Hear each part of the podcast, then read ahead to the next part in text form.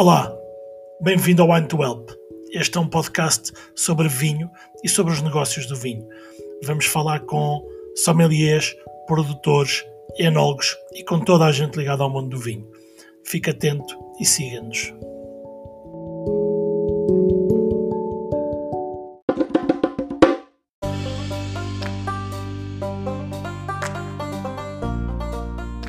Olá, este é o episódio número 1 um do podcast Wine to Help. O meu nome é Rodrigo Quina e hoje vou conversar com o sommelier, crítico de vinhos, consultor Manuel Moreira. Este episódio foi gravado ao vivo no dia 21 de janeiro de 2021.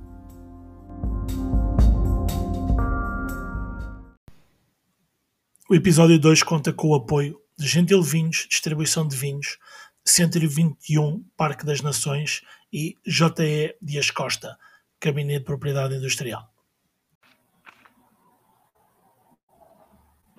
Então, olá Manel, muito, olá Rodrigo, muito boa noite, bem-vindo, bem-vindo ao Wine to Help, que já, já desde há algum tempo que não estava, que não estávamos em, em direto, eh, não era, não estava programado voltar com, com o confinamento, não foi uma medida, não foi uma medida do, do confinamento, mas, mas coincidiu e tenho muita honra em que sejas o, o primeiro convidado deste projeto Wine to Help, que é um projeto que pretende sobretudo falar de vinho e do negócio e do negócio do vinho. Ah, vou passar a apresentar Manuel Moreira, que além de tudo é um, um, um bom amigo e, um, e alguém porque eu me tento guiar. Manel é sommelier, ou escansão, como queiras chamar, crítico de vinhos, consultor, formador e mais uma série de, de outras atividades que o Manel desdobra-se a fazer. Mas se calhar eu pedia-te a ti para, para te apresentares e, e falares um pouco do que é que, o que, é que hoje o Manuel Moreira uh, está a fazer no, no mercado. Olá, boa noite, Rodrigo. Primeiro, obrigado pelo convite e ser quem está a estrear uh, este, este novo episódio da tua vida profissional. Um, e que desde já os votos de todo o sucesso e que corra tudo pelo melhor. Uh, Obrigado. Pá, eu, hoje em, eu hoje em dia, uh, de certa forma, já referiste uma boa parte da minha atividade. Uh, eu hoje em dia como, trabalho como vamos chamar, um, um um sommelier, que usa as faculdades de, adquiridas ao, ao longo de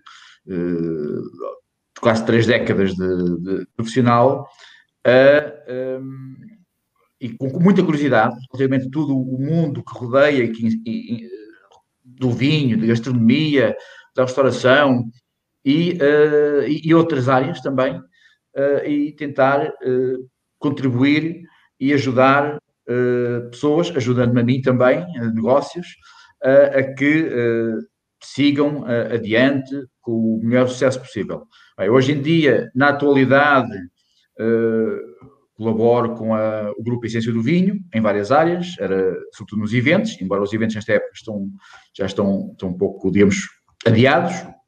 Uh, no segmento, colaboro, colaboro, também na escola do vinho que eles têm, no segmento uh, revista de vinhos e outros, uh, outros eventos que, por vezes, outras, outras solicitações que, que eles me pedem. Por outro lado, Uh, sou também, uh, a chamar, tenho, eu, como clientes, tenho uh, dois sites de e-commerce de vinhos, onde eu vou fazendo conteúdos, onde vou também dando alguma consultoria e propostas de, digamos, de vinhos, ou de, e sou também consultor do grupo Bem Saúde, hoje em dia, uma das maiores empresas grupos empresariais dos Açores, uh, hoje em dia mais uh, uh, ligado a, um, um, uma, uma, empresa dentro do grupo, que é uma empresa que trabalha, sobretudo, a distribuição, tem um, é uma, uma grande distribuidora, não só de vinho, mas muitas outras coisas. Uma boa parte do meu trabalho é uh, ajudar e a treinar o staff de, de vendas, uh, fazer uma ligação uh, ao canal Oreca da, da região, a, a, trazer valor agregado a toda essa relação. comecei, ao entrar lá, por dar consultoria e remodelar todas as cartas dos hotéis do grupo, que são vários. E neste momento também nos Açores vou de, ministrando aulas uh, agora volta, voltando assim que seja possível, uh, sobre a disciplina de serviço de vinho e enogastronomia. Uh, por outro lado, vou fazendo também alguns trabalhos de, de, Ah, tenho também, hoje em dia também em Lisboa, tenho, sou consultor de uma forma um bocado leve do, dos restaurantes do Tanca Sepcota, tem, tem quatro restaurantes, e, uh, e vou fazer também alguns trabalhos paulatinamente, por vezes uh, pré-definidos, como posicionamento de produto, uh, seja para um produtor de vinho, ajudar a aconselhar como está no mercado, alguns passos a seguir, outros a trabalhar com café, com, com águas. Vamos, vamos chegar lá, vamos chegar lá. Pronto. Ou seja, é, essas são mais ou menos as áreas que eu hoje, hoje em dia exerço chamar assim. Parece-me parece bastante bem, já dá para, para cansar o comum dos, dos, dos mortais fazer todas essas atividades. Dar boa noite aqui a, a, quem, nos está, a quem nos está a ouvir, uh, ao Paulo, Barão Vermelho, João, Pedro, Leonor e todos os outros que nos estão a ouvir. Manel, tu já tens uma carreira de descansão de 20 e tal, hum, de 20 e tal anos, ou seja, tens passado por hum, por mercados, apesar de estares uh, especialmente no, no mercado uh, português, tens passado por vários mercados uh, temporalmente e, e, em termos de clientela, e mesmo em termos de restauração, a restauração tem-se modificado bastante. Como é que tu vês a evolução dos canção especificamente dentro do espaço do, da restauração e não só? Como é que tem sido a evolução da, da profissão? Uh, eu costumo, uh, costumo referir que uh, a, a, profissão tem evoluído bastante, nos últimos anos a um ritmo muito mais acelerado, mas há um, vamos chamar talvez ali um ponto crucial que distingue a época onde eu, quando eu comecei, estamos a falar ali finais dos anos 90 do século XX, onde havia um conjunto de de profissionais uh, do ofício de canção extraordinários, ainda muitos deles hoje oficiam, estou a falar de João Pires, a falar do António Mesquita, que pouca gente conhece, mas que tem grande responsabilidade uh, na minha carreira, uh, outros que ainda exercem e são, continuam com uma grande referência, como o Otávio, do, do Gambrinos, e outros mais velhos que continuam a exercer. Mas uma grande diferença foi a partir ali de quando começou a ver o, o advento da internet acessível a toda a gente e passou a haver uma informação uh, e uma disponibilidade de informação e o acesso que fez com que, digamos, muito do estudo, da, da prova, acessibilidade, uh, uh, criasse, ajudasse a criar uma, uma notoriedade à, à profissão. Por outro lado, houve aqui um momento muito engraçado, que não, não, não, tem muito engraçado, mas que é interessante analisar, que é ali meados dos anos 90 e finais, havia também, eh, não havia assim um grande interesse, digamos, no que um, um escansão, por parte dos empresários de restauração, no que o escansão poderia trazer. E, obviamente, eh, completamente eh, fora de sentido, do meu ponto de vista. E hoje está-se a concretizar que realmente esse ponto de vista que eu tinha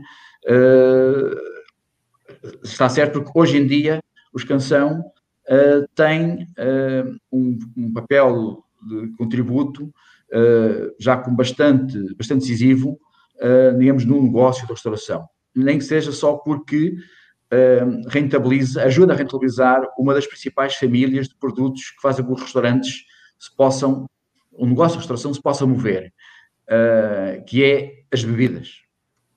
Mas não toca só nisso. E hoje em dia, os canção, dentro do negócio do restaurante, é, é dos profissionais que terão um, um, uma das maiores abrangências de competências. porque, para além, uh, o, escansão é sempre associado ao vinho, uh, mas o, escansão toca também nas bebidas, toca também na relação com o cliente, toca na interação com o chefe, com os colegas de bar, com, com, todos, com os fornecedores, faz venda, faz relações públicas, é um fator de faturação, que é muito importante, ou seja, normalmente o front of the house é, uh, qualquer, é, é o, grande fator de faturação de uma casa, daí que um profissional com um espaço tenha um profissional adjudicado a, a rentabilizar um dos produtos que maior, digamos, que, que, ajuda a trazer faturação à casa é, é fundamental. Okay? Porque eu, eu, eu um, tenho uma maneira de pensar isto muito simples, que é uh, um, restaurante, um restaurante uh, vende comida e bebida. E com a comida e bebida tem que pagar tudo. Ok? Uh, as pessoas pensam às vezes, ah, o, o, o, vinho tem que se pagar assim, tem que pagar os copos e não. Não, mas o vinho também tem que pagar o rolo papel em casa de banho. O vinho também tem que contribuir para pagar os salários, para pagar a amortização, o vinho e as bebidas, pronto. E, e então é importante. Impostos, tudo. Tudo, ou seja, é, é, é, tudo pago pela venda de comida e bebida. Okay? As, as comidas têm várias, eh, têm, têm, várias famílias e as bebidas têm várias famílias.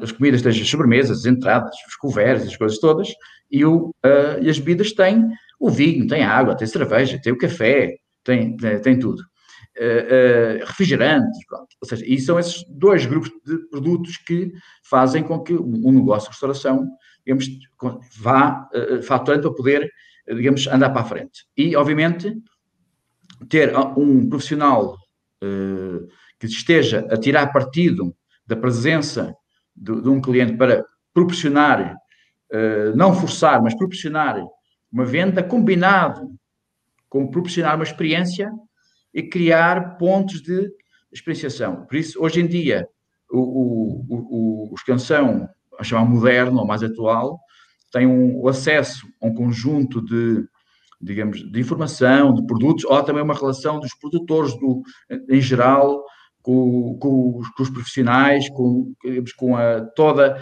os agentes envolvidos nisto, é, é totalmente diferente do que era a, a, a eu, vou eu, eu sou, estive na primeira evento grande evento de vinhos que existiu em Portugal, que ainda hoje é uma referência, enquanto que Vinho e Sabores. Ele em 99, 2000, não sei precisar. Até lá era, era um relacionamento muito mais de uh, fornecedor com o restaurante, o, o, o, havia algumas canções, a Associação das Canções tinha uma atividade também bastante intensa e tudo. Uh, a partir dos últimos 10, 15 anos existem centenas de feiras, uh, centenas de eventos, o, as lojas que dão a conhecer os produtos, uh, os, muitos sommeliers hoje uh, andam por todo lado, uh, têm uma relação direta também com muitos produtores, ou seja, há toda uma envolvência completamente diferente. Oh, Manel, estavas a dizer um ponto importante do que eu, do que eu, me, do que eu me lembro era raro ver eh, os produtores estarem tão a miúdo como hoje nos, como hoje nos restaurantes. Eh, eu lembro que a distribuição é que fazia esse papel, esse papel de, de, estar eh, sempre presente, ou seja, os produtores não apareciam como aparecem hoje no, no restaurante e também perto do, do consumidor final, não é?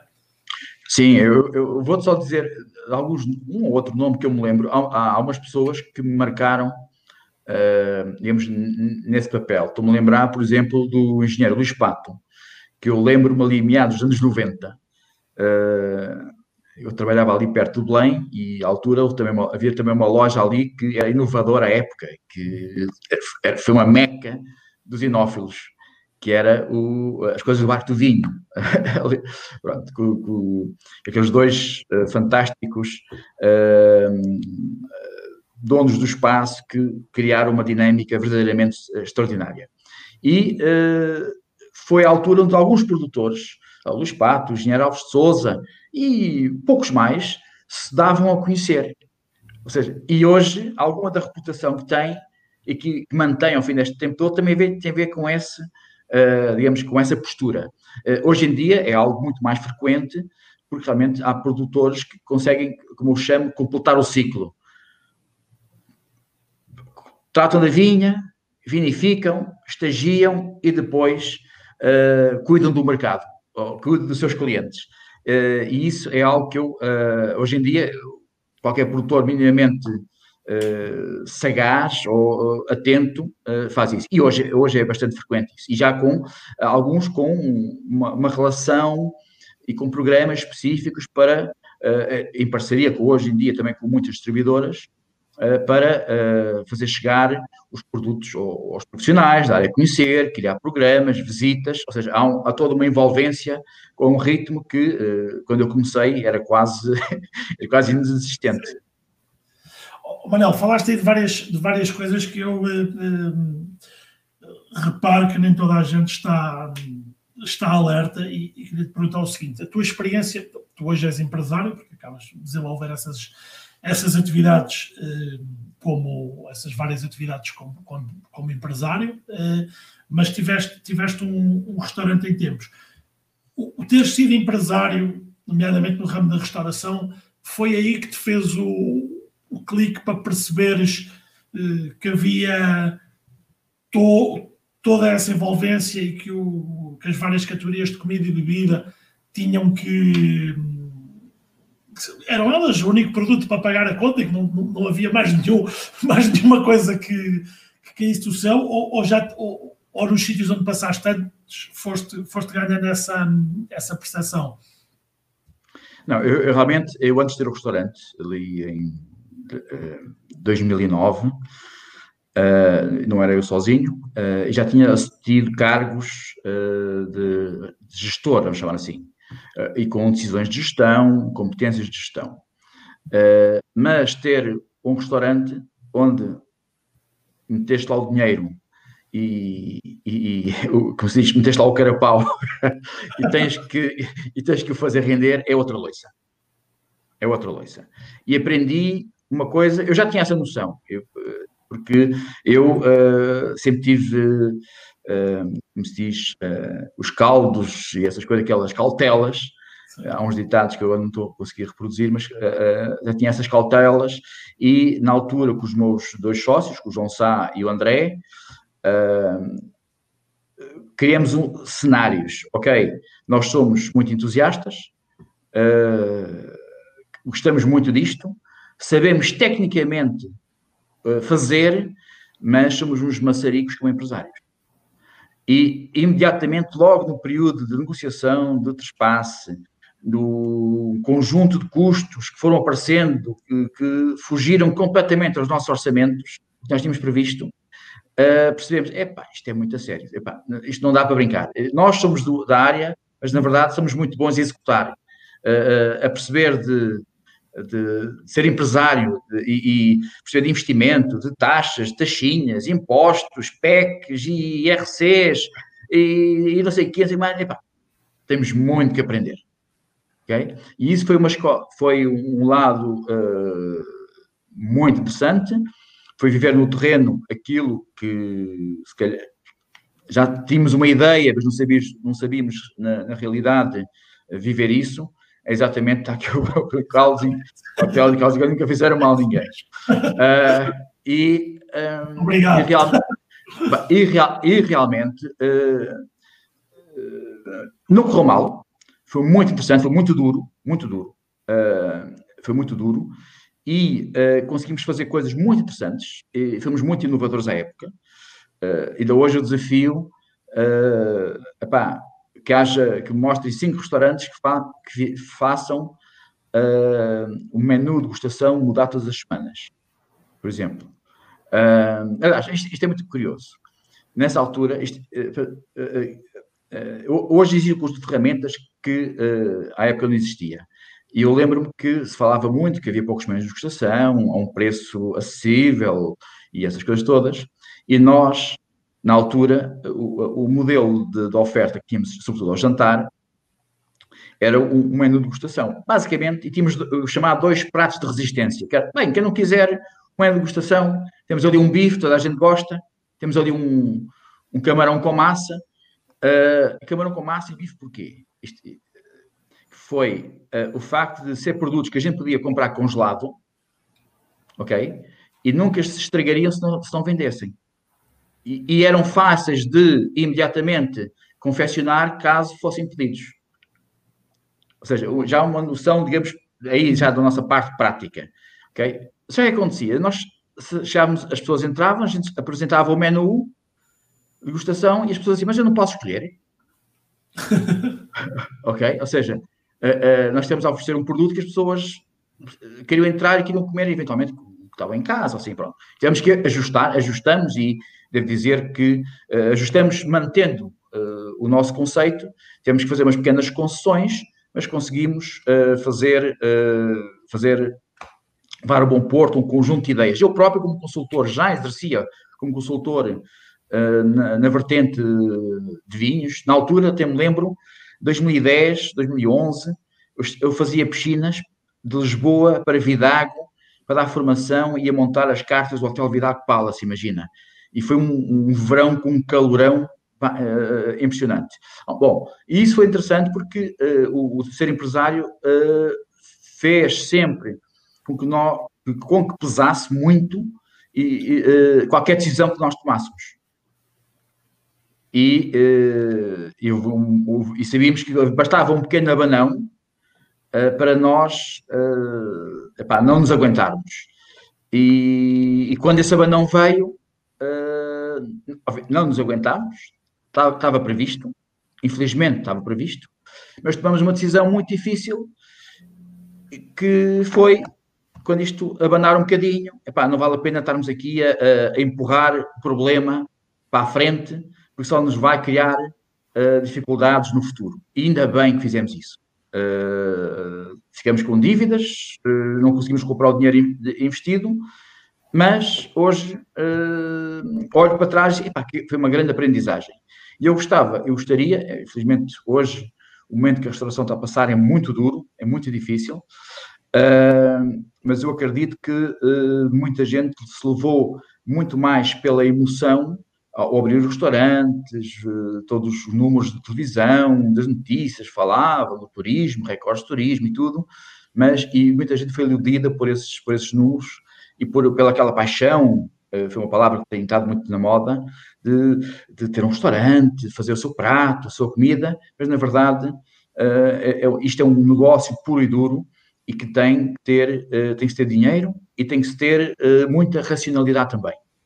Foram os dois grandes ensinamentos que eu tive com o restaurante. E, e, e, é bom porque hoje acabas por transportar esse conhecimento ehm, para, para os teus clientes. Acabas por, por ter isso, isso acaba por, por transparecer no teu trabalho, não é? Esse, esse, essa, essa experiência toda de viver, porque pronto, há, há alguns consultores que nunca tiveram a experiência de ser empresários, é muito mais fácil às vezes dar ideias e, e, correr riscos quando não se sabe o que tu estavas a dizer, como é ter lá o, o carapau, não é? Ou, ou, ou, como diziam os ingleses, skin in the game, não é? É, eu, eu, eu, hoje em dia, eu vou dizer, eu uh, por ano uh, envio sei lá, 20, 30 propostas de consultoria, de, de cotações que me pedem e fico com zero ou com um ou dois clientes. E a maioria uh, são pessoas que me pedem: olha, eu quero uma carta de vinhos. E eu disse: mas eu não faço uma carta de vinhos. Se quiser, eu mando uma listagem e você ou vai ao continente, ou vai a qualquer sítio, ou fala com o fornecedor e ele arranja-lhe uma carta de vinhos. E, e manda as minhas propostas sempre. Uh, a, a, qual é o orçamento que existe para as bebidas? Eu ajudo a montar um, um price strategy, dependendo do negócio. Quero ver o espaço físico, quero ver como é que o sítio está montado? Onde é que se guardam as bebidas? Qual é o fluxo? Que capacidade tem de, de, de, de armazenamento? Ou, ou de, de, arrumação? Temperatura? Uh, eventualmente, que tipo de comida é que terá? Uh, o que é que pode custar uma, uh, uma, uma, uma carta, um, um investimento inicial? qual é que é a previsão de rotação? dentro do, do, do, do, número de lugares, essas coisas todas que tem. Uh, isso implica também ter um relacionamento com fornecedores por exemplo, para determinados produtos tenham um grande serviço, entreguem duas, três vezes por semana, por exemplo, se ele não tiver capacidade de estocar. Ou seja, tento ajudar. e depois, outra coisa que. ah, quero uma carta de vinho. Sim, senhor, mas olha, eu não faço carta de vinho. e outra coisa que eu ofereco sempre, dentro das minhas propostas, é uh, é um, um, serviço também de, de, de staff coaching. Ou, ou, seja, eu quero que as pessoas que vão trabalhar com aqueles produtos, pelo menos conheçam aqueles produtos no seu ambiente real. O que é que serve ter uma carta de vinhos, que é uma ferramenta de trabalho, uma carta de bebidas, que é uma ferramenta de trabalho, e o staff não faz a menor ideia do que é que está a trabalhar. Você não faz, não conhece os produtos, não, não, nem sequer, ou seja, não traz valias para o, o, o negócio. Pronto, e essa é um pouco, em termos de consultoria, é um bocadinho a minha atitude perante, eh, perante isto. Eu quero mesmo que as pessoas, o, eh, o meu sucesso é, é o sucesso do, do, meu cliente. Eu não estou lá porque, e, e escolho sempre, eu quero escolher sempre e ajudar a que, uh, ajudar a que o, o cliente tenha sucesso. Uh, e, uh, e responder, e prever e responder a solicitações que tenha aproveitar aqui a, a pergunta do Mico e, e, mandar um abraço para o Mico e para todos os outros que foram, que foram entrando. Para já dizer, para, para não serem tímidos, o Mico, eu, eu sei que não é tímido, portanto faz a pergunta, portanto, façam, façam as, as vossas perguntas. Manel, começaste, começaste a responder aqui a esta, a esta pergunta do Mico há, bocado, é normal porque isto tem aqui algum desfazamento entre o tempo que nós, em que nós falamos e a, e a resposta, mas se calhar... Eh, aprofundavas, mas eh, oh, é. se, se, se, a parte romântica também entra no sucesso do, do restaurante. Aliás, o Mico inverteu a, inverteu a, sim, sim. a questão, é muito bem. É, é muito interessante porque uh, eu, eu, gosto, olho para a parte que o Mico chama parte romântica, com aquilo que hoje em dia a gente chama paixão, aquela coisa de fazer bem. Sim, senhor, é muito importante porque isso pode ajudar, uh, vamos ver, a, a, só em Lisboa uh, sabe, haverá para aí sabe, 10 mil ou mais restaurantes, ok? E como é que às vezes num, num, um restaurante se pode diferenciar do outro? E muitas vezes com, com oferta uh, de produto muito equivalente. Como é que se pode fazer alguma diferença? É realmente com uma passagem de sentimento, uma passagem de uma experiência que normalmente são as pessoas que passam. Ok? Por isso, esta é uma, esta é uma, uma indústria que vive muito da relação interpessoal. E a grande diferença. Uh, ah, eu, eu, eu, responder isso até vou arranjar aqui um exemplo que eu tive com, com um cliente há uns anos, não chegamos a avançar, mas uh, as pessoas, ah, eu gostava de falar consigo, queria fazer aqui um, um espaço diferente. Então diga-me lá, o que é que vai fazer diferente? Olha, vou ter um candeeiro, não sei o quê. Ah, bem. Olha, vou servir vinho a copo. Sim, toda a gente já faz vinho a copo. Vou ter uns petiscos. Sim, toda a gente já faz petiscos. E, ela, e a senhora ficou assim, bom, então, se calhar não faço nada diferente. Diz, olha, mas eu vou dizer onde é que faz a diferença. É as pessoas, é a sua alma, é a sua paixão que vai fazer diferença. Ok? Por outro lado, para isto concretizar, é preciso ter dinheiro. É preciso ter dinheiro para aquele investimento e ter o chamado pé de meia suficiente para ter, uh, usando algumas palavras da moda, plano de contingência A, B, C e D. Okay? Por isso é esta vertente de, do dinheiro. E, e, outro dia, nestas reportagens de televisão, uma senhora muito aflita, e com toda a razão, porque a situação não está para menos, sobretudo para os empresários desta área, que disse, ah, investi agora mil euros. Eu digo assim, investiu mil euros, investiu mil euros. Investimento num restaurante é zero, não, não é nada especial. Como é que as pessoas pensam abrir um restaurante investindo só mil euros? Significa que basta ter uma semana que trabalha abaixo da lotação média, já foi. Ou seja, e é preciso uh, realmente, uh, é preciso realmente pá, ter, ter uh, bastante dinheiro.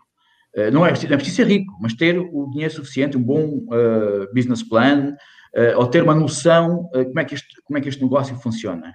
E eu tenho, eu tenho ideia que, que tenho, não, eu tenho a certeza, eu não, eu não quero ser muito duro nesta época, onde tanta gente está a sofrer nesta área, mas é uma indústria que é muito exigente. Aliás, outra coisa que exige muito, uh, grande Rodrigo, outra, outra, outra, outra vertente que é muito exigente nesta indústria é o stress.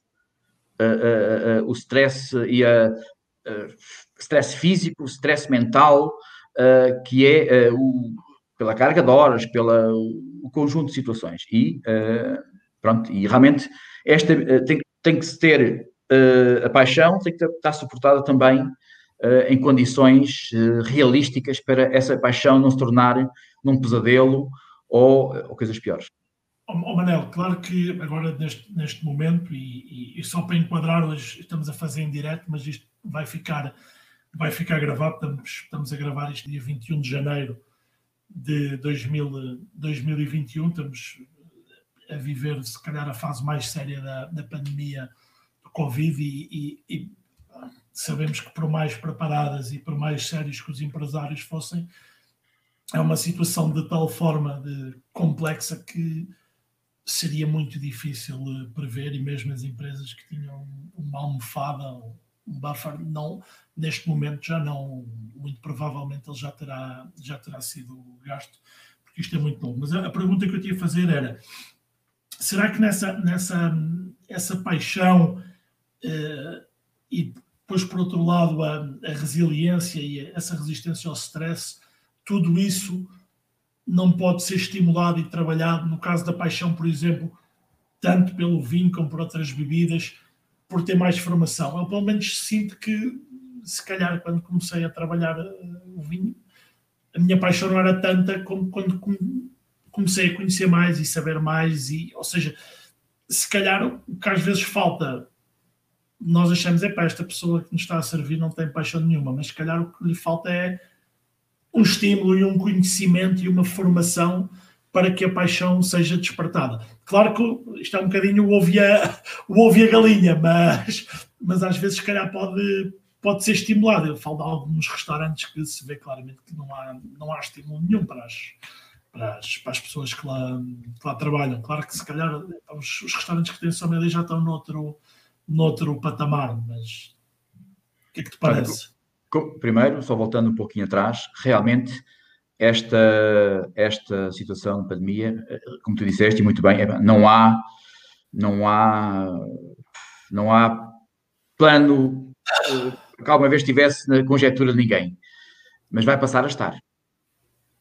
Pronto, uma das coisas, isto, tal como, isto não, é, não é comparável uh, totalmente em absoluto, mas tal como a mim me aconteceu um conjunto de, digamos, de, pequeno, hoje, comparativamente, sempre pequenos problemas, uh, acredito que no futuro, uh, digamos, esta, infelizmente, não boa experiência, vai estar sempre a ser de alguma forma considerada. E não, e não há pé de meia, como a Pedro dizia, que nesta altura valha.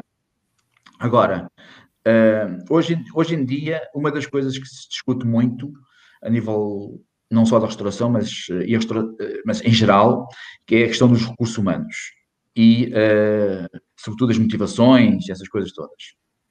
Agora, uh, eu nos últimos anos, quando eu, até como consultor, me pediram para fazer algum recrutamento, a coisa que menos me preocupava nos últimos anos, e que me preocupa nos últimos anos, é chamar o conhecimento técnico eu queria pessoas, como a gente diz, com drive, com vontade e com aquela vocação e que tenham também um bocadinho, às vezes, de soft skills. Tenham, se havia uma pessoa que, por exemplo, tinha jeito para pintar, ou tinha jeito para a internet, ou para o que é que, é que seja, são o, eram coisas que eu queria e recomendava, porque a parte técnica, um, um, um espaço que tenha bons, bons profissionais, tenha, sobretudo, a digamos, uh, uh, líderes, com, que, tem, que sejam líderes uh, verdadeiros, mas que ao mesmo tempo também tenham uma, haja standards já bem estabelecidos no sítio, nesse local, e captar pessoas que tenham verdadeiramente vontade, porque depois essa parte técnica ensina-se. Porque as pessoas têm mesmo vontade. Então, absorvem que têm uma esponja. E depois têm a valia de ter a vontade. E essa vontade depois transparece para o cliente, eh, traz resultados, são, muitas vezes podem ser motivadores para, para as equipas, uh, com bons programas de progressão de carreira e essas coisas todas, ou seja, tudo isso depois contribui para que alguém que vai visitar um restaurante apanha um, um, um, alguém com essa atitude e fica, sai de lá encantado. Ok? E, e às vezes não é preciso começar com, uh, uh, com digamos, com alto conhecimento técnico é ter o drive, ter a cabeça para, para querer fazer aquilo e encontrar pontos de motivação. E isso, uh, aliás, eu vou em 2008, 2010, eu também estava consultor do, do, de um restaurante no Porto chamado Gocho, que entretanto já fechou. À época, uh, dos melhores restaurantes, uh, dizia-se, dos melhores restaurantes de cozinha uh, nipónica do país. E tínhamos, éramos um dream team de consultores. Era eu, Paulo Moraes e o, e o Luís Barradas, que toda a gente conhece do mundo do, da, da, gastronomia, do peixe e tudo. E uh, na altura começou a haver é um restaurante grande, damos já muitas vezes 200 coveres, era uma coisa séria. E na altura, eu percebi-me de, uh, de algo que era, uh, havia, já existia, que era uma grande rotação de pessoal. e absentismo, todos esses, esses problemas. E, na altura eu, eu propus, em antecipação, ao, ao, ao investidor, para fazer, para começar a estruturar algo deste género. Para evitarmos as peças-chave saírem, temos que as motivar e criar condições de progressão. Uh, boas condições financeiras, seja o que for. E, ter, e deixarmos e fazermos de maneira que estas peças-chave sejam o baluarte dos estándares de qualidade que este, este espaço já granjeou. Ok? Isto para quê? Para depois, quando houver uh, alguma, digamos, uh, flutuação de colaboradores, uh, haja sempre alguém que seja o baluarte de um conjunto de estándares de qualidade que nunca irão vão sempre garantir que aquele espaço não, não decai, porque a gente sabe, e temos experiência própria, como clientes e como pessoas dentro da indústria, que há, há sítios que, quando de vez em quando sai uma ou outra peça, uh, vai, vai por ali abaixo. Pronto. Então, eh, é, esta, esta, esta noção de que é, é preciso muitas vezes ter as peças-chave, valorizá-las e criar-lhes eh, digamos, um sentimento de que são, que são bem válidas, não é só dizer, é também ter ação nesse sentido, é, é, é bastante importante.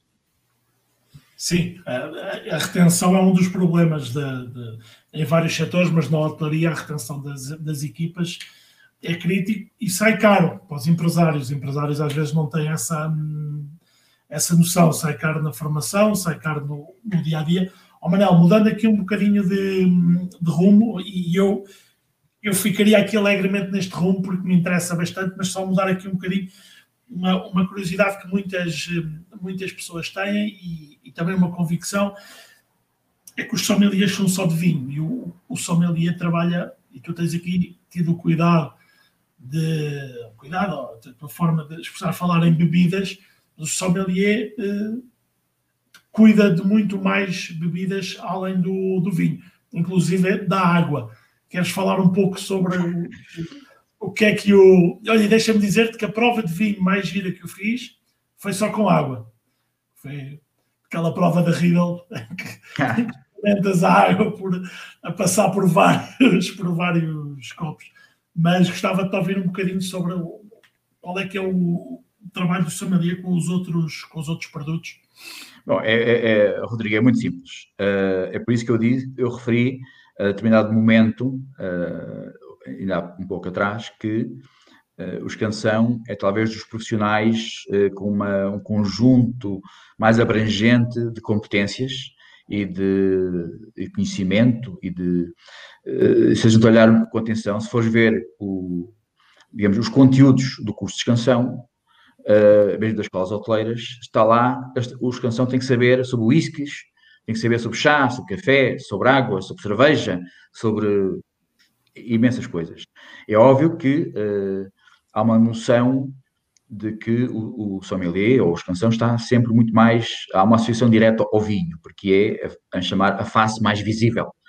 Mas a maioria dos canções que estão em, em, em restaurantes e que muitas vezes esses restaurantes não têm bar ou um profissional de bar, são muitas vezes canções que também assumem uma boa parte de, do serviço uh, e, do, e da gestão e do, da manutenção e da escolha uh, uh, disso. Ou seja, o, a, as outras bebidas, junto com o vinho, fazem parte do leque de competências de, e de conhecimento de um canção. Há depois, uma parte das vezes, hoje em dia, uma especialização há uma especialização, é grande Rodrigo, é verdade. Uh, há, há, uma, há uma especialização no vinho, mas uh, os canções têm todos, uh, mais ou menos, formação sobre muitos, dos, muitos outros produtos que são comercializados no restaurante.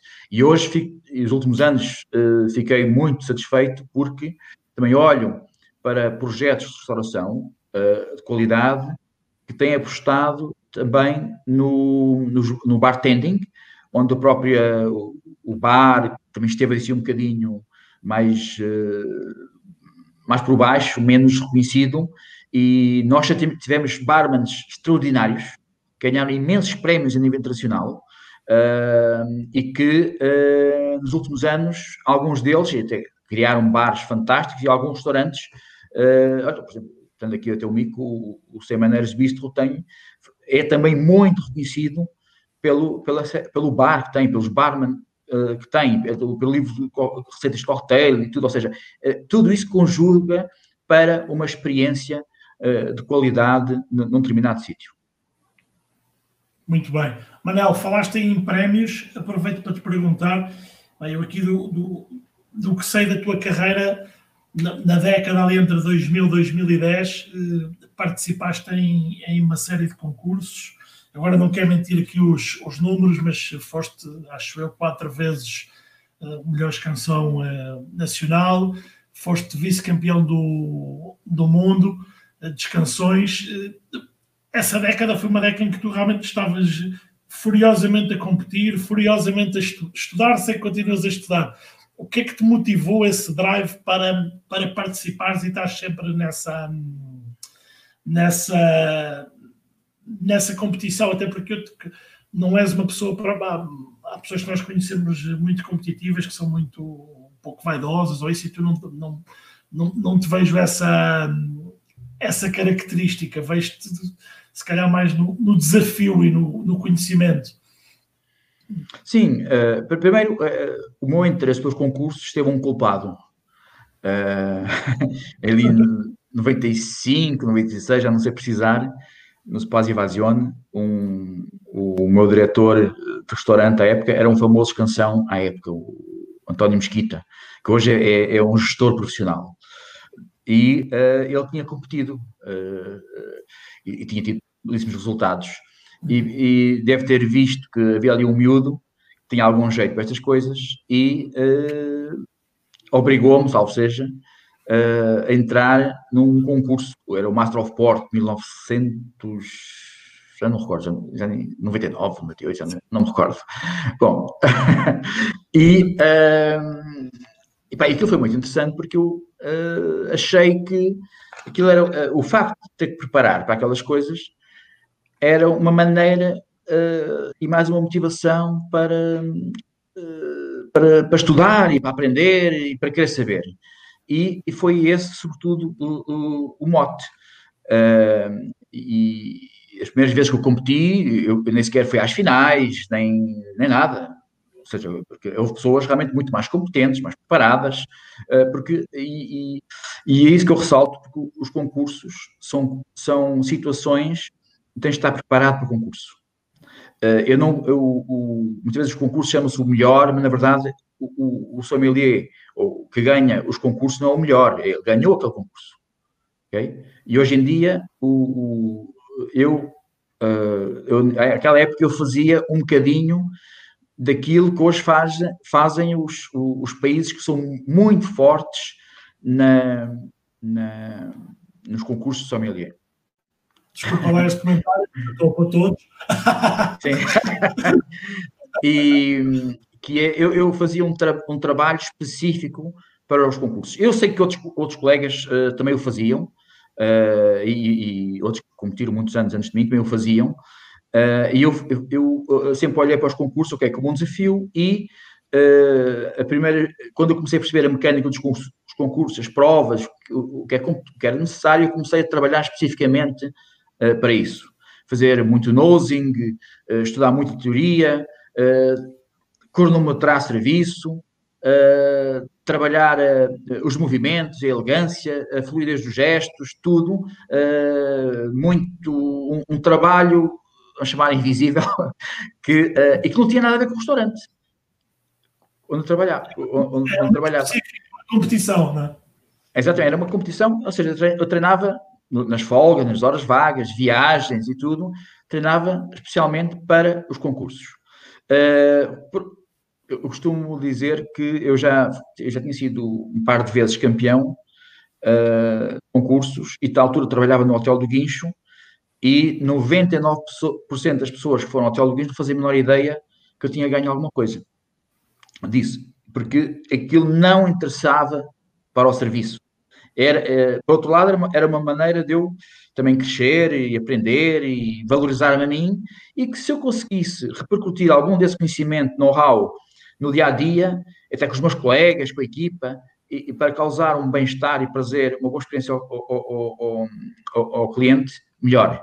E, o, e nesse ano, realmente, 2007, 2008, foi quando eu, mais ou menos, estava, vamos chamar, estava muito mais treinado, já tinha muito mais experiência, estava muito mais calibrado e onde nessa associação uh, que é fora da ASI consegui ficar em segundo lugar, já tinha ficado muito bem classificado também no top 10 do Campeonato da Europa, da ASI, que é fortíssimo, uh, na altura, só para ter uma ideia, está lá, estava a competir comigo aquele que é hoje considerado um dos melhores treinadores de sommeliers de concursos, que é o, o responsável pela equipa sueca, que é uma equipa fortíssima. Eh, está, estava o Isabal, à época, amigo de João Pires também, e que trabalhava no Western Blumenthal. Uh, tem, estava lá outro, o Aristide Spears, que hoje é, é belga, faz parte da Associação Belga Sommeliers, que é Master Sommelier. Uh, era, uh, tinha uma, uma, moça norueguesa, tinha um, um, italiano, tinha um francês que há muitos anos trabalha em Inglaterra, que é muito conhecido, não recordar o nome, ou seja, era, era um, um nível, era muito difícil aquilo. E também, eh, não hoje, sei que os concursos eh, fazem, digamos, a classificação total, eh, divulgam relativamente a, classificação total dos concorrentes à época 2007, 2008, à época 2008, na Grécia, conheci o Guilherme Correia, hoje meu colega, ele a competir pelo Brasil e eu a competir pelo Portugal, e consegui ficar no palco até aos últimos 10. Eu vou assumir que se calhar até não fiquei mal classificado, deve ter ficado no top 20. Pronto. Uh, ou seja, mas isso foram uh, coisas minhas, coisas que uh, me ajudava a puxar e a motivar para tentar ter conhecimento e tudo e para, para, para me valorizar. E sim, sim, o, o Nuno Jorge, esse foi lá, foi em Itália, foi.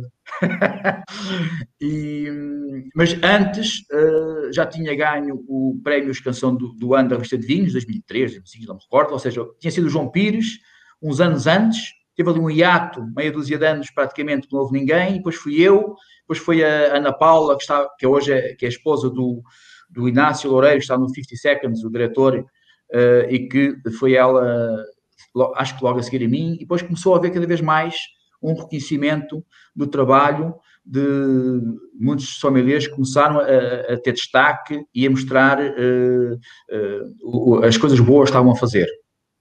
Uh, ou seja, hoje em dia, a revista de vinhos e a Grandes Escolhas e, o, e outros, o Aníbal e assim, todos os anos, a mesa marcada, tem um, uma panóplia de profissionais que, que são potenciais ganhadores de qualquer tipo de prémio, uh, com uma facilidade incrível, porque há muita gente hoje uh, a fazer um trabalho fantástico e que está reconhecido pelos clientes e reconhecido pelos pares, uh, que naquela altura era, era muito mais, havia muito menos. Pronto.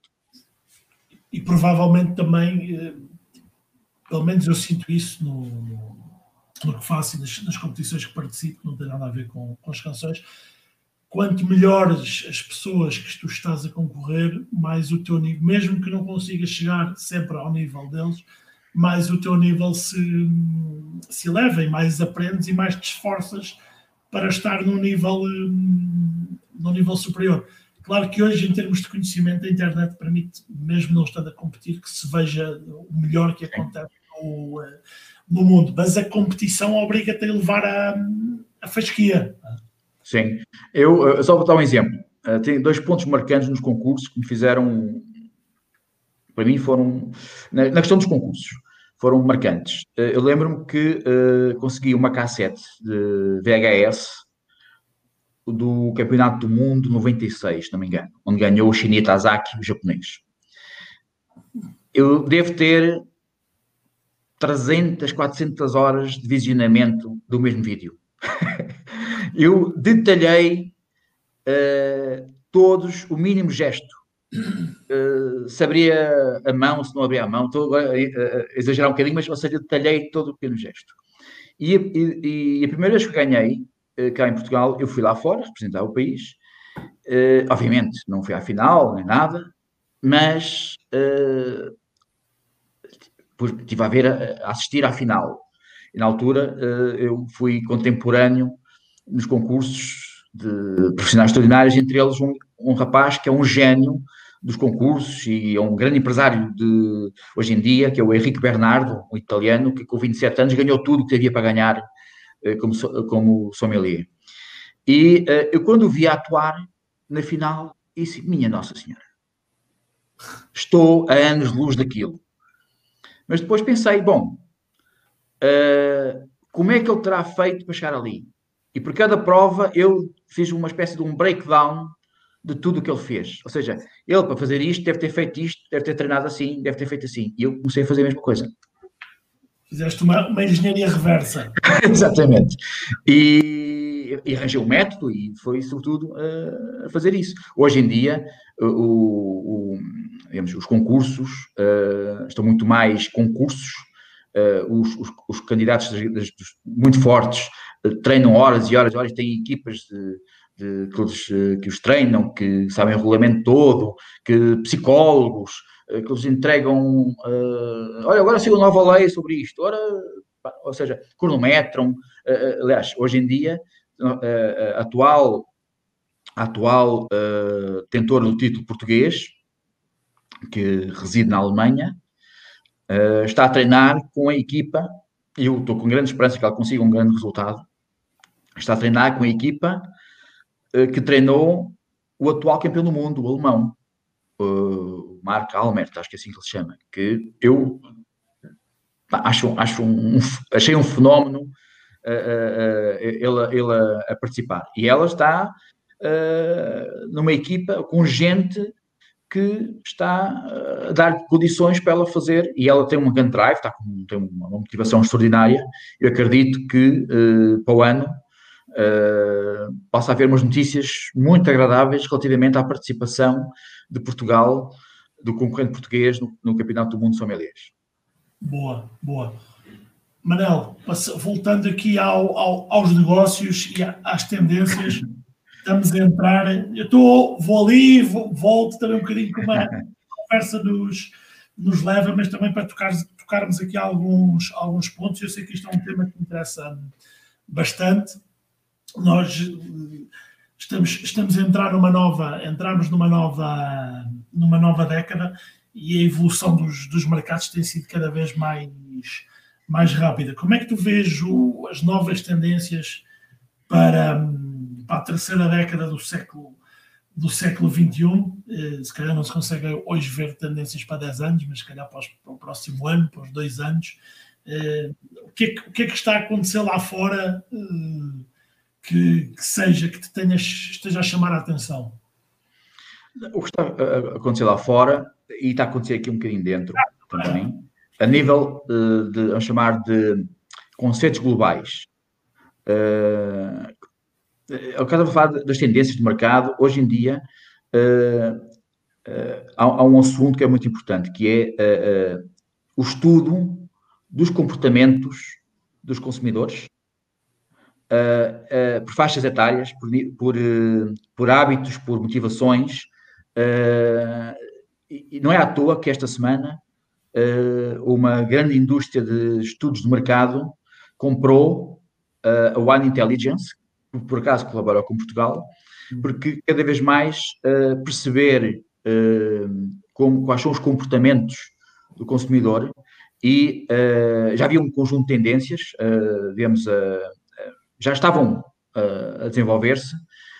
isso, é um, é um, isso significa o quê? Significa que hoje em dia precisamos de como qualquer outro negócio, o vinho, o vinho, as bebidas não são, não são uh, exceção, precisamos perceber como é que se comportam o, os consumidores, as várias, por isso é que toda a gente hoje fala, os baby boomers, os millennials, os, a geração Z, a Y, ou seja, porque uh, uh, há um contínuo, uh, uma dinâmica de geracionais, como é que eles se comportam. e então hoje é um dos grandes, é um, é, é um dos grandes negócios do mundo associado ao vinho, e às bebidas é realmente o estudo dos comportamentos e do, de, das motivações e tudo. E há dois Uh, há dois grandes, uh, eu selecionei dois grandes uh, na minha cabeça, dois grandes temas e que já vinham sendo e vão ser para a próxima década e talvez mais um bocadinho, dois grandes temas ligados já de formas muitas outras indústrias, mas para, ligadas às bebidas e à restauração, à hospitalidade, tudo que é a saúde, o healthy e a sustentabilidade.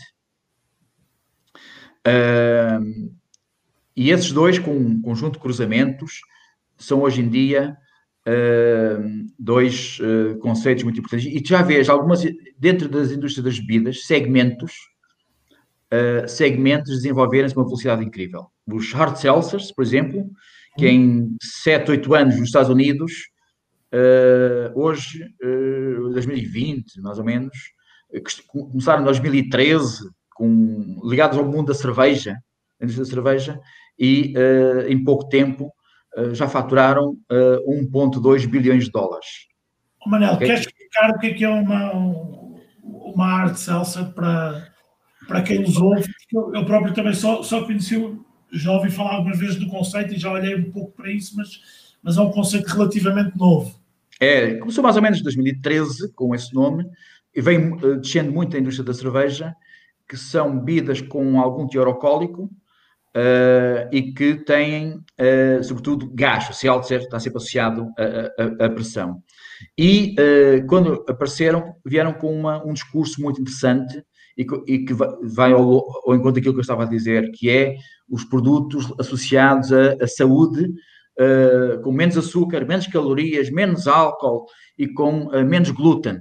Okay? Olha, hoje recebi o press relativamente a uma, uns destilados, um gin, um whisky, de uma das grandes multinacionais do mundo, e que lançaram produtos destilados com menos grau alcoólico. Uh, outra coisa que está a crescer uh, bastante até, uh, é os, os cocktails em can. ok? os, Inglaterra estão a definir por questões de transparência, labeling e tudo, uh, o, o, que é que é uh, low alcohol, no alcoholic wines. Uh, ou seja, todo este, todo este tempo, ah, depois também se está a estudar muito como é que são os novos comportamentos consumidores e a, e a pandemia revelou e vai, vai ser duradouro novos comportamentos. O, por exemplo, o, o teletrabalho uh, criou novos segmentos, ou acentuou uh, determinadas tendências que hoje em dia vão, uh, vão ser dos próximos dois anos muito fortes e vão se estender, que é o, novos momentos de consumo, seja de comida, seja de bebidas, em casa. Alguma socialização vai ser feita em casa.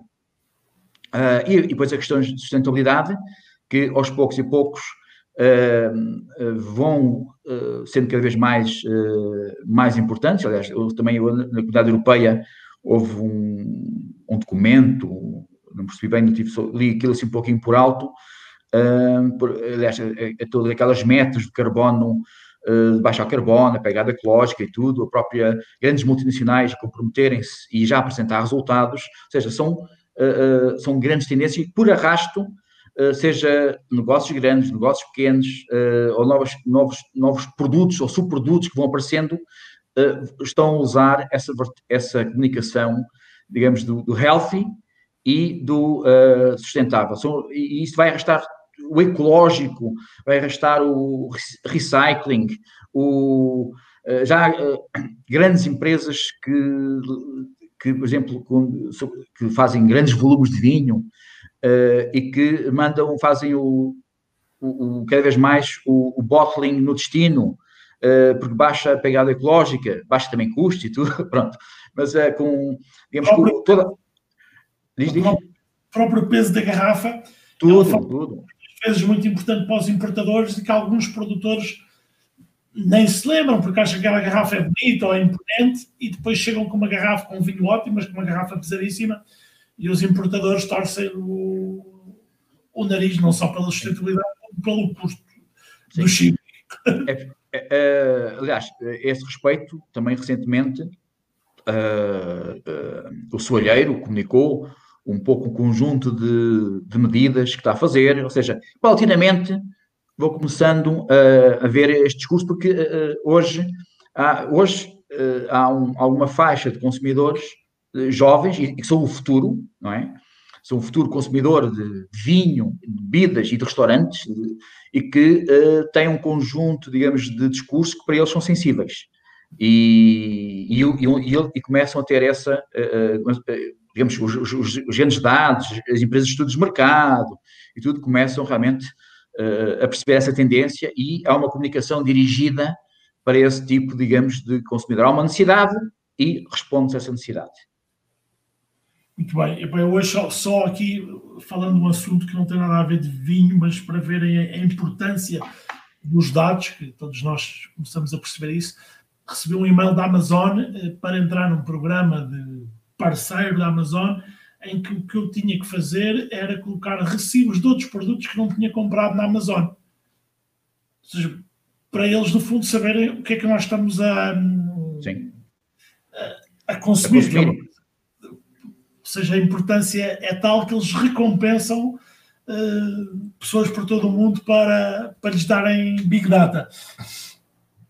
Manel, falámos há, há bocadinho, um, um, falaste das, das latas para os coquetéis e para o vinho. É algo que eu tenho visto falar nos Estados Unidos, falar uh, no Brasil.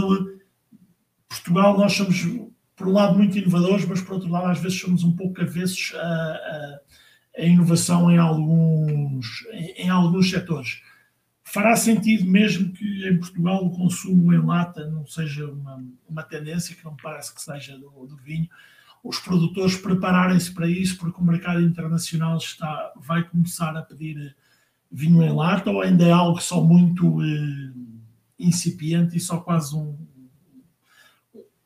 um barulho? Não, olha, é, é, um assunto que não, que, eu não, que não estudei muito relativamente ao nosso mercado, eh, ao mercado português, mas, uh, primeiro, o, o, o, vinho, um vinho em lata uh, vai aparecer cá. Uh, e vai também estar muitas vezes ali um, em lata ou formatos pequeninos, porque está, está a começar a aparecer também modelos novos, tamanhos pequenos de, de, de, de vinho, até por causa das provas virtuais. Okay?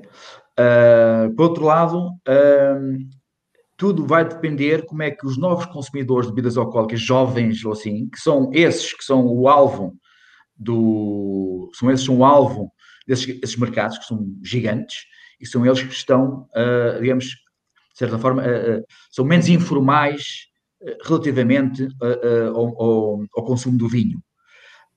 por outro lado, eu, eu, eu tenho a certeza, porque não, não, não, tenho acompanhado muito bem isso, que as grandes empresas que estão ligadas à exportação e que produzem pá, uns milhões de litros uh, estão muito, uh, já têm estratégias uh, nesse sentido, eventualmente não tanto para cá, neste, nesta fase, mas se calhar para mercados de destino, onde, onde operam, onde os próprios agentes com quem eles trabalham eventualmente já manifestaram vamos chamar, decisões nesse sentido. Nós, mas nós estamos um bocadinho, sempre um bocadinho atrasados.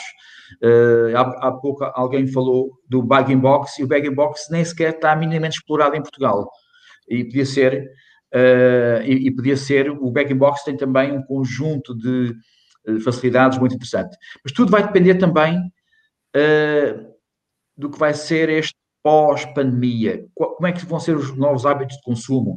O teletrabalho vem aqui baralhar muitas coisas, ou seja, eh, vai criar novos perfis de produtos para responder às empresas ou, ou, empresas que trabalham muito com teletrabalho. uh, aliás, tem um estudo muito giro uh, estes dias, onde se tentava perceber quais eram hábitos e, e comportamentos das pessoas em teletrabalho, desde uns que adoravam andar nus, ou com pouca roupa, ou que uh, era bom porque uh, tinham, uh, fazia aumentar o negócio de delivery e essas coisas todas. Ou seja, há aqui um conjunto de, de, de negócios que vão surgir por via, digamos, efeitos diretos e indiretos da, desta questão da, da pandemia, por comportamento de consumo. Um, dos dados que eu vi, que eu vi esta semana, é que a Wine.com nos Estados Unidos bateu em 2020 a meta dos 320 milhões de dólares. É sim, sim, sim. Eu vi essa notícia também. Uma loja online vender 320 milhões é, é realmente fantástico. Pronto, a, venda, a venda online tem, tem subido de uma forma eh, vertiginosa.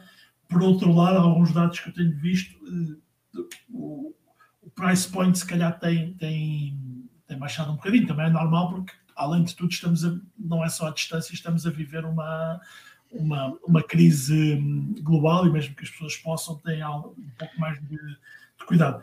Manel, há, há, um desafio aqui que eu acho interessante e já tenho uh, visto alguns sommeliers falarem, mas como é que se vende o, um, o ritual do vinho à, à distância? É possível? Uh, haverá formatos para conseguirmos replicar momentos em que o sommelier estaria presente, por exemplo, num restaurante, mas ele não está, portanto não vai fazer o, o serviço, mas uh, replicar isso de alguma forma. É algo que eu me tenho uh, perguntado. Sim, claro que sim. Uh, obviamente a experiência de estar ao lado, a meio metro de um, de um sommelier que está a executar ali uma tarefa, é totalmente diferente de estar à distância ou ser virtual. Assim. Mas o, o a experienciação virtual, não é à toa que hoje também se fala a nível de tendências de turismo, das, dos chatbots, do inteligência, uh, internet das coisas, ou seja, ainda há pouco tempo vi um, um, agora, um, um wine bar uh, de Veuve Clicquot uh, com as pessoas serem servidas por robôs, pronto. o que vai acontecer é, é o, não há ninguém que diga que isto agora vai ser só e-commerce e não vai haver o físico, vai haver o físico é porque as pessoas querem experienciar, querem viver, querem sentir na pele, querem sentir o calor, o frio, uh, o cheiro, o aroma, dentro de uma atmosfera. Okay? E, uh, e é, é, outro negócio que está a crescer bastante, que é, uh, entre aspas, eu vou rotular só de virtual. Por exemplo, nos Estados Unidos, muitos dos sommeliers que ficaram desempregados devido aos restaurantes se encerrarem, assim, estão a ser contratados por um, conjunto de empresas, negócios novos estão a abrir, startups, uh, muitas delas a partir de investidores de Silicon Valley, para criar uh, experiências virtuais com tutorials, uh, workshops, provas comentadas, comentar um jantar, tudo à distância, produzir conteúdos. aliás, na, na, própria Bloomberg, duas, três semanas, colocou. Em janeiro assim, aparecem sempre aquelas notícias de que o que é que são as novas tendências para 2021. Pronto. E, uma, e há duas que me chamam a atenção. Uh, uma delas é dizer que os vinhos portugueses vão estar uh, em alta nos Estados Unidos, nomeadamente uh, particularizaram o Alentejo, e outra delas foi realmente as, as provas e experiências virtuais, onde são sommeliers, profissionais, os, os enólogos, visitas virtuais, uh, imagina uh, teres um QR Code na garrafa com o teu telemóvel e tu fazes quase como se fosse uma visita ao, ao, ao vinhedo na Califórnia, sempre desenvolvido por causa da, da questão do direct consumer e do mailing list, onde tu podes ter ali um tutorial de um sommelier uh, explicar-te o vinho, uh, junto com o chefe, uh, dar os detalhes para construir uma receita. Hoje, aliás, em Portugal hoje já há pratos que vêm, vamos chamar, desconstruídos para serem montados em casa, ok? E isso pode ser acompanhado de, um, de uma garrafa de vinho, de uns copos com um sommelier, digamos, num, uma gravação no QR Code a dar recomendações como abrir, como servir uh, e, a, e, a, justificar o pairing. Ou seja, há aqui um caminho muito interessante. Uh, são novos uh, caminhos que estão a abrir e que o sommelier vai ser também uma peça muito importante e na questão de criação de experiências. Fantástico. Eu acho que vão ser, acredito nisso já há algum tempo, mas vão ser coisas complementares, não vai ser uma ou outra. Vão, ah, vai, sim, sim, sim. Vai haver momentos para as, para as duas coisas. Manel, já, já falámos aqui um bocadinho e, e, e se calhar não sei, olha, tenho um bocadinho até de medo de fazer esta pergunta porque o momento é tão, tão, eh, tão sério e tão grave e, e, e, se calhar já, já tinha pensado isto há algum tempo, esta pergunta, e agora eh, entramos aqui no, no, no, novo confinamento, mas e já abordámos isto de alguma forma, já abordaste isto, mas como é que tu como é que tu vês a restauração reagir ao, eh, ao Covid? Uh, e que estratégias é que tu vês dentro deste, desta situação que, além do, da preparação para o futuro, que, que, será com certeza diferente, eh, que estratégias é que tu vês que a restauração possa tomar, além de. No fundo, sabemos que há uma determinada restauração que está muito vocacionada, já era assim para os deliveries e para os takeaway, mas havia muita restauração que não tinha essa essa, essa vocação. Se calhar respondeste um bocadinho na, resposta anterior com os. Mais ou menos, sim. etc. Olha, a meu ver, há aqui dois momentos. O momento atual, que é. Tendo aqui, vamos, vou chamar até ao final do ano, que é uh, a restauração toda que fechou, os apoios que ainda hoje anunciaram que a Comunidade Europeia, uh, de certa forma, uh, libertou para o, governo português ajudar a restauração, que realmente os apoios cheguem às pessoas. Cheguem às pessoas, cheguem, cheguem aos negócios. Pá, Pronto, é, não há hipótese. Agora, o momento é esse, é uh, chegar. Mas. Descomplicar isso. Complicar essa burocracia, fazer realmente chegar o dinheiro às pessoas, uh, aos negócios e tudo. Pá, não, não, não é. é eu, eu até já escrevi sobre isso, é, uh, entre aspas, epá, doar dinheiro às empresas, dar dinheiro para eles, uh, as pessoas para, comerem, ok? Para sobreviverem. Já não é só no restaurante, é em casa. Ter pronto. Agora, uh, obviamente, depois disto vai ter um seguimento, não é? Ou seja, depois deste período uh, caótico e catastrófico que estamos a, a estamos a, a, ter, vai ter, vai ter que ter um, um, um, um seguimento. E eu uh, tenho andado a apontar um conjunto de, de ideias baseadas, de negócios de restauração, baseados no que vou observando, no que vou lendo, tendências de consumo, comportamentos e tudo e vejo, uh, vejo uma montanha de ideias. E há aqui fazer um contextozinho aqui. Mais de 90% do tecido empresarial da restauração em Portugal são micro ou pequeninas empresas. É um casalzinho, é um, é um, são duas, três pessoas, pronto. Ou seja, esse aqui é, o grande tecido empresarial da restauração. Ou seja, e um casal que tenha um restaurante físico, espaço físico, uh, está, uh, infelizmente, e estava a acontecer isso, não é bom estar a falar disso agora, muito antes da pandemia, uh, as coisas não estavam nada bem. Okay? Porque, como negócio, o ter um, espaço físico, por cima com o, arrendamento a crescer, uma coisa louca, pronto. Eu estou a ver, um, ou seja, é, eu, eu tenho, pensei, como é que pequenos negócios, pessoas, um casal, ou assim, pode criar um negócio tenha custos super controlados e tenha alguma escala e seja, e seja fazível. Ok? Uh, e, e linkei um conjunto de, de ideias uh, que são fazíveis e fazem parte, digamos, de, do, do pós-confinamento. E, e, para além de outras. Olha, uma delas, uh, uma, uma, aquilo que se pode dizer das tendências, sobretudo para as grandes cidades, é a gastronomia portuguesa. Uh, a maior parte das pessoas dizia, mas a gastronomia portuguesa estava, na, estava em alta. Eu não estou tão de acordo. Realmente, o, os chefes, alguns, algumas pessoas da gastronomia em Portugal estavam realmente a, a trazer notoriedade para o país. Eu estou a fazer o exercício que não está pronto, vai demorar mais um mesinho. Eu estou a pegar nos cerca de 4 mil restaurantes catalogados na Zomato, por exemplo, como portugueses e o que é que eles estão a oferecer cozinha portuguesa. E dos muitos que eu já vi, a maioria é o bife grelhado, é, é, é o bacalhau com natas, ou é o croquete. Pá, isso não, não, são, não são dignos representantes da cozinha portuguesa. A coisa boa é que muitos estão a usar, uh, ainda bem, uh, produtos portugueses. Pronto, o que é bom. E chefes de, de estrelas Michelin e tudo estão a trabalhar muito uh, produtos portugueses, o que, é, o que é fantástico. Ou seja, veja aí, nos grandes centros onde se acumula pá, grande parte de, do tecido empresarial desta área, pegar em, em, em, em, receituário português, fora da sardinha, pode usar a sardinha, pode usar as ameias de pato, mas fica outras coisas, ou seja, mostrar, uh, e fico danado quando vejo um sítio que diz, ah, isto é uma brusqueta, mas porquê é que não chamam torricado? Por exemplo, ok? E, até para dar um bocadinho de, de, de, de caráter. Uh, veja a gastronomia portuguesa como, uh, como uma das, das tendências.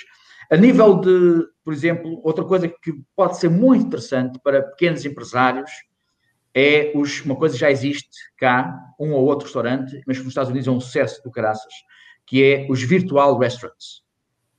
Uh, muito propagados pelas plataformas, entre elas a Uber Eats, que uh, tem uh, canalizado grande parte do investimento para estes segmentos de negócios. O virtual restaurant é uma espécie de um delivery, só que tu crias o, o segmento específico só para aquilo. Ou seja, é quase como se fosse um, um dark kitchen a produzir uh, sob pedido. Mas tens a vantagem de ter umas plataformas a vender-te e a chegar ao, ao, consumidor final. Ou seja, risco muito controlado, uh, duas, três pessoas, uma cozinha pá, mais ou menos industrial ou, ou uma cozinha minimamente preparada, pode dar uh, realmente uh, sítios que têm vários conceitos na mesma cozinha. Ou seja, no fundo, são várias marcas dentro da mesma cozinha. Pronto, mas isto aqui, isto pegando até no, no conceito do, do, do, do, empresário pequenino, das microempresas, pode ser algo muito interessante. Já existem alguns outros, outros uh, negócios muito interessantes cá. Há um, um projeto chamado Praça, que, é, que não é assim muito conhecido, e que é muito engraçado. A Praça uh, trabalha diversas vertentes, mas há uma vertente que, é muito, que, é, que eu acho pá, fantástica, que é, eu trabalho muito as refeições da empresa. Ou seja, ou seja, a refeição da empresa, imagina tens um restaurante que tem 20 lugares, que serve almoços por 10 euros. ok? Mas para servir almoços de 10 euros tem lá também pá, copeiro, uh, uh, uh, staff, isto, aquilo, não sei mais. Eh, pode ser o restaurante a fornecer também essa parte de, de, refeição, mas pode, ter, pode só produzir isso para, uh, ou seja, garantir uh, a um fornecedor, a, um, a, um, digamos, uma plataforma que comercializa isso para eles e precisa de um fornecedor. Ou seja, outro negócio que me parece de, de, explorar para mi, pequenos empresários. As próprias plataformas, que até há uns tempos só faziam uh, só faziam reservas ou, ou, ou uh, comunicavam os restaurantes, tem, podem ser um ponto de lança, digamos, a ajudar a crescer uh, negócios, sub, subsegmentos de negócio, uh, para, e, e ajudar, uh, digamos, porque eles fazem uma coisa muito gira, que, que, é difícil que os restaurantes consigam fazer. E essas plataformas têm essa vantagem, que é, chegam a consumidores, conseguem penetrar, uh, tem, leem comportamentos. Há bocado, como falavas com a Amazon, eles também têm métricas que podem ajudar o próprio fornecedor. outra coisa que, que acho que é muito importante pensar, que é, a mim não faz sentido, vamos ali ao Chiado, por exemplo, se calhar em, naquele quarteirão tens meia dúzia de restaurantes ao seu mesmo produto. Estão todos a canibalizarem-se uns aos outros. Porque é que não há, por exemplo, sei lá, um que é especializado uh, agora uh, em, em, sanduíches, outro em café, outro uh, outra coisa, e de certa forma criava quase como se fosse um, entre aspas, um, um, um bairro, não é? E onde fazia circular as pessoas e não está todos. Uh, uh, uh, isto também isto poderia ser interessante também noutro aspecto, que é em Portugal há algumas empresas não ligadas a esta área que eu conheça, mas que existe também noutros há outras áreas que é, eh, eu não sei agora o nome em inglês, é uma espécie de partilha de colaboradores. Ou seja, imagina numa determinada área onde uh, há uma espécie de uma parceria e há um, um entendimento, uh, para os sítios que às vezes estão com um fluxo maior, haveria uma, uma transferência, como existem as multinacionais, nos grupos e tudo, às vezes, de colaboradores. Okay? É, é uma partilha de custos, uma gestão de recursos pá, fantástica. Okay? segmentos como coisas como os pop-ups. pop-ups onde uh, tens 10, 15 lugares, tens um ou dois cozinheiros, ou uma ou duas pessoas lá estão, e que fazem tudo. Uh, e tens tudo, é, é quase como se fosse um catering, ou seja, tu, uh, quando vais fazer aquele serviço, tens tudo calculado. Não há desperdício, não há imponderáveis. Agora fiz comida para 20, só vieram 5. Estás a ver? Ou seja, tudo para negócios Uh, uh, uh, e até se pode trabalhar com, com os preços mais para cima.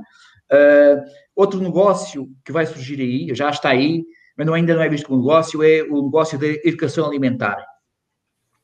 Aliás, tem um relatório, meados de 2020, ou um bocadinho mais para a frente, sobre a má nutrição ou desequilíbrio nutricional do, dos portugueses, em geral, um estudo da Universidade de Aveiro. e o que é que isto quer dizer? Ou seja, Uh, isto vai se ligar com aquelas duas tendências que há pouco falamos, o health e sustentável.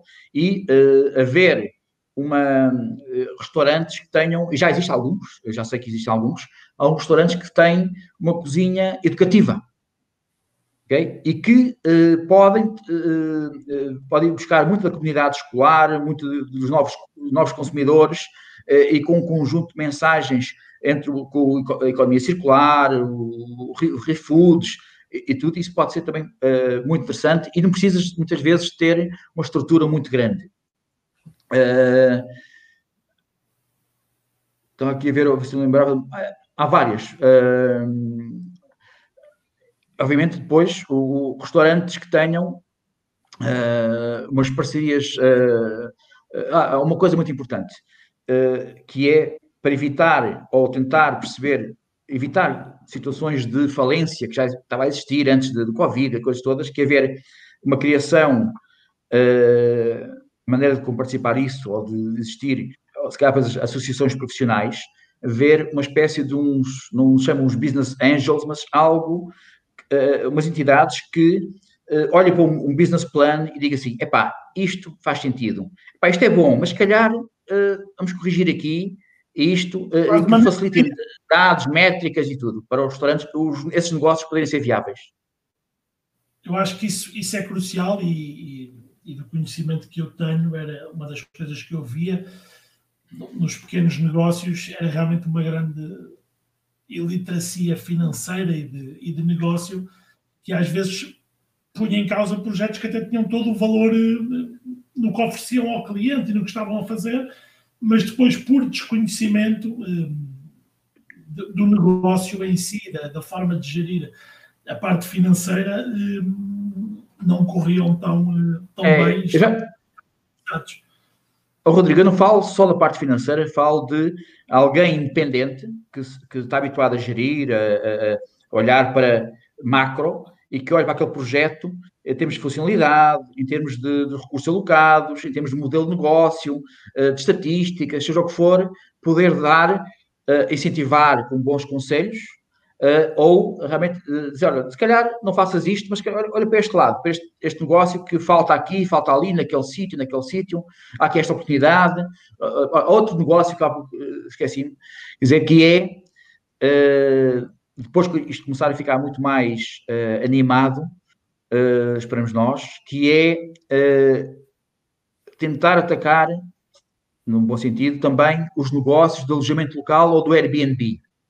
Ou seja, ser um, um, um, um provider, há muitas empresas de concierge que uh, já têm alguns acordos com chefes ou com, uh, vamos chamar, uh, um, superstars, essas coisas assim, mas, por exemplo, pode haver restaurantes ou o private chef que existe em São Paulo, existe em Nova York, Londres, nessas capitais, o private chef que vai, ou, ou, ou aquele, sabe, pode não ser o chefe, pode ser ali um, um mini negócio que se junta, ou, ou se surge como um, um provider uh, às empresas especializadas na estadia, na, a, a, a gerir a estadia de, de, de, turistas ou de pessoas que cá estão há alguns meses, algumas semanas ou assim, que também vão jantar fora, mas muitas vezes querem uma experiência íntima, ou com amigos, ou com convidados, ou assim. É também uma área de negócio que eu acho que poderá ter uh, bastante fidelidade. E tudo numa lógica, vamos chamar de também, que não é preciso ser uma empresa muito grande para fazer isto. Uma estrutura bem pensada, pequenina, uh, com parceiros certos, muito, tem que trabalhar muito em parceria, pode ser, pode ser um, podem ser alguma das soluções. Manela, acho que, acho que é um contributo, um contributo excelente e que certamente vai ser útil a muita, muita gente. Já estamos aqui já quase com uma hora, temos aqui o António Sérgio a perguntar e private canção? Eu, eu, eu não quero falar a cena ao, ao Manel, parece-me que sim. Manel. Aliás, Aliás, uh, com certeza, eu e outros colegas, que o Nuno Jorge também faz, também já faz esse tipo de serviço, há vários que já estão a fazer isso. Uh, eu, desde 2012, 2013, lancei uma empresa uh, a fornecer serviços de família e nessa altura era, era um dos serviços que estavam contemplados. mas fomos, abrimos muito cedo, abrimos muito cedo. e hoje em dia, realmente, justificava-se aquela aposta, Uh, e justifica-se porque há realmente, e, este, e, hoje há também pessoas que querem ter, ter a sua garrafeira particular, uh, recebem amigos, uh, não se querem preocupar com o vinho, uh, querem ter alguém que trata os copos, abre a garrafa, ele, ele o, continua o anfitrião a desfrutar com os amigos daquele momento, alguém cuide desse momento e, e, o, e o sommelier, seja para dar Uh, formação privada, serviços privados, uh, uh, jantar, gerir a garrafeira, investimento e tudo. Obviamente, o, o, o sommelier também tem um, é, é outro, é outro negócio muito interessante para o serviço sommelier. Obrigado, Manel. E obrigado a participação do António. Manel, para mudar aqui um bocadinho, não, não, vamos, não vamos sair do vinho, mas para, para, para finalizarmos aqui, para não te roubar a, a noite toda, temos, parece que se aproxima aqui um, um fim de semana de, de, de, tempestade, três vinhos para nos fazerem companhia aqui para este, para este fim de semana. Não percebi a pergunta, desculpa. Estou a dizer que se aproxima um fim de semana de tempestade. Sim. Ah, três vinhos eh, para este fim de semana que se aproxima. Não, teoricamente a tempestade seria só até amanhã.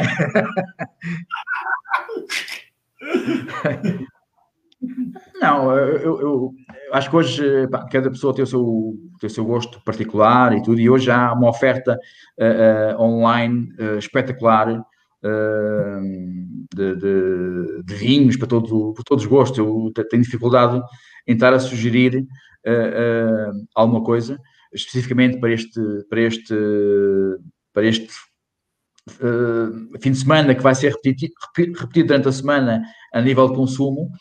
Uh, não sei, se calhar sugeria, se tiver algum vinho daqueles que uh, é qualquer coisa de especial ou que marca um momento, pode ser uma boa forma de, digamos, uh, digamos de colmatar ou de equilibrar uh, aquele sentimento de tristeza que uh, ter que estar fechado em casa, assim, se calhar fazer uma espécie de um kick-off com, uh, digamos, com alguma coisa boa para trazer um pouco mais de ânimo, uh, eventualmente partilhar com os amigos, criar umas lives, como aconteceu no período, primeiro período de confinamento, sobre vinho. Não, não tenho nenhum vinho em particular.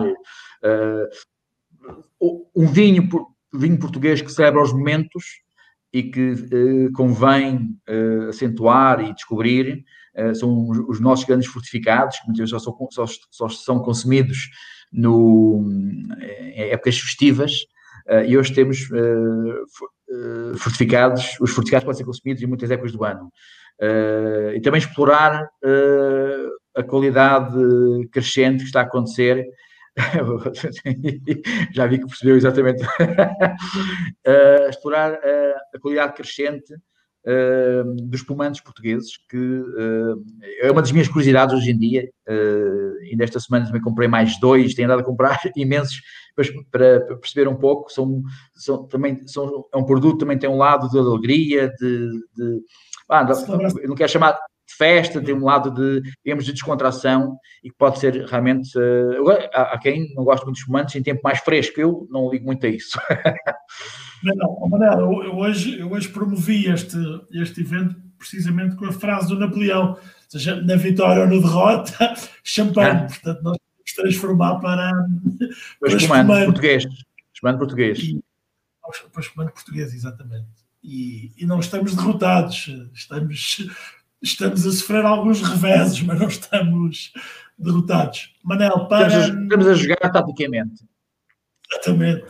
Para, para fecharmos aqui, uh, aqui uma pergunta com dois em um. O, o, melhor conselho que já te deram ou um conselho que queiras deixar? Pode ser, pode ser esse conselho que a algum momento da tua vida te deram.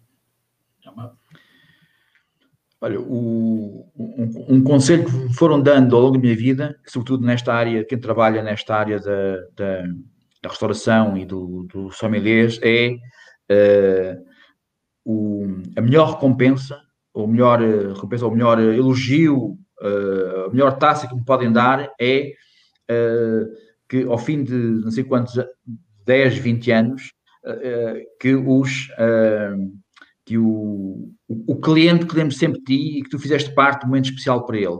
E isso para mim é que é das grandes vitórias do, do, do, do serviço sommelier e uh, vou recuar aos primeiros sítios, uh, ao primeiro sítio onde eu comecei a trabalhar na hotelaria e que houve uma coisa que me marcou, uh, ainda marca hoje, e que, e que delineou uh, e que me acompanhou sempre através dessa indústria.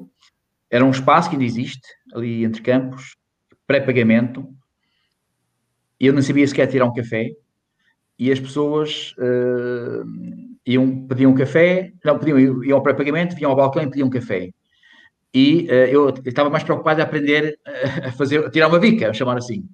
Mas depois de eu dominar essa técnica muito complicada, uh, eu cada vez que via chegar uma pessoa à, à porta, se as pessoas, os clientes habituais, ele, eu via-o chegar, ele dirigia-se ao pré-pagamento, eu quando eu via-o chegar, eu antecipava, porque já sabia o gosto dele, e deixava-lhe o café como ele gostava, seja alto, baixo, curto, garoto, não me lembro o que era.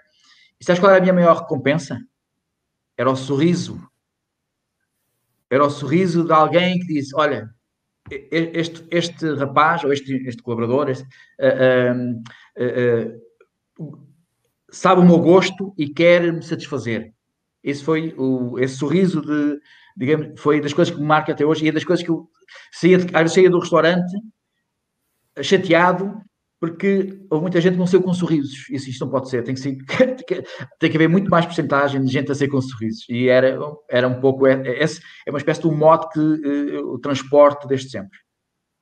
E no, no fundo é tudo no fim é tudo sobre o, consumidor, porque seja qual for a indústria, trabalha para o, uh, trabalha para o consumidor e ainda mais na, na, na hotelaria. Manel, acho que havia muito mais coisas que tens um, um conhecimento riquíssimo e, e podíamos ficar aqui a falar, a falar muito mais tempo. Eu agradeço-te imenso um, eh, teres vindo falar comigo e, e, e espero que seja o início de uma de uma excelente parceria e conta com o Wine to Help para o que for preciso nos teus, nos teus projetos. E queria agradecer também a toda a gente que esteve aqui conosco e, e desejar o melhor para, para toda a gente, também para o, o, setor, o setor do vinho, da hotelaria, que, que bem precisam de, de de momentos positivos e de, e de força e que, e que o dinheiro apareça, não é? é fundamental. Este momento é, é, era fundamental. É crucial. E saúde, este momento era fundamental. É, saúde e dinheiro. É fundamental. Olha, eu fui bebendo, tu estiveste aí mais ocupado a falar. Saúde, saúde a todos. Obrigadíssimo. Saúde a todos. um grande beijo a todos. Um abraço e bom descanso.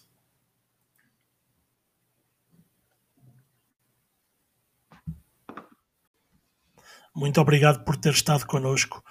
Siga-nos no Instagram Wine to Help, no Facebook Escola do Vinho e partilhe com os amigos que gostam de vinho este podcast. Até ao próximo.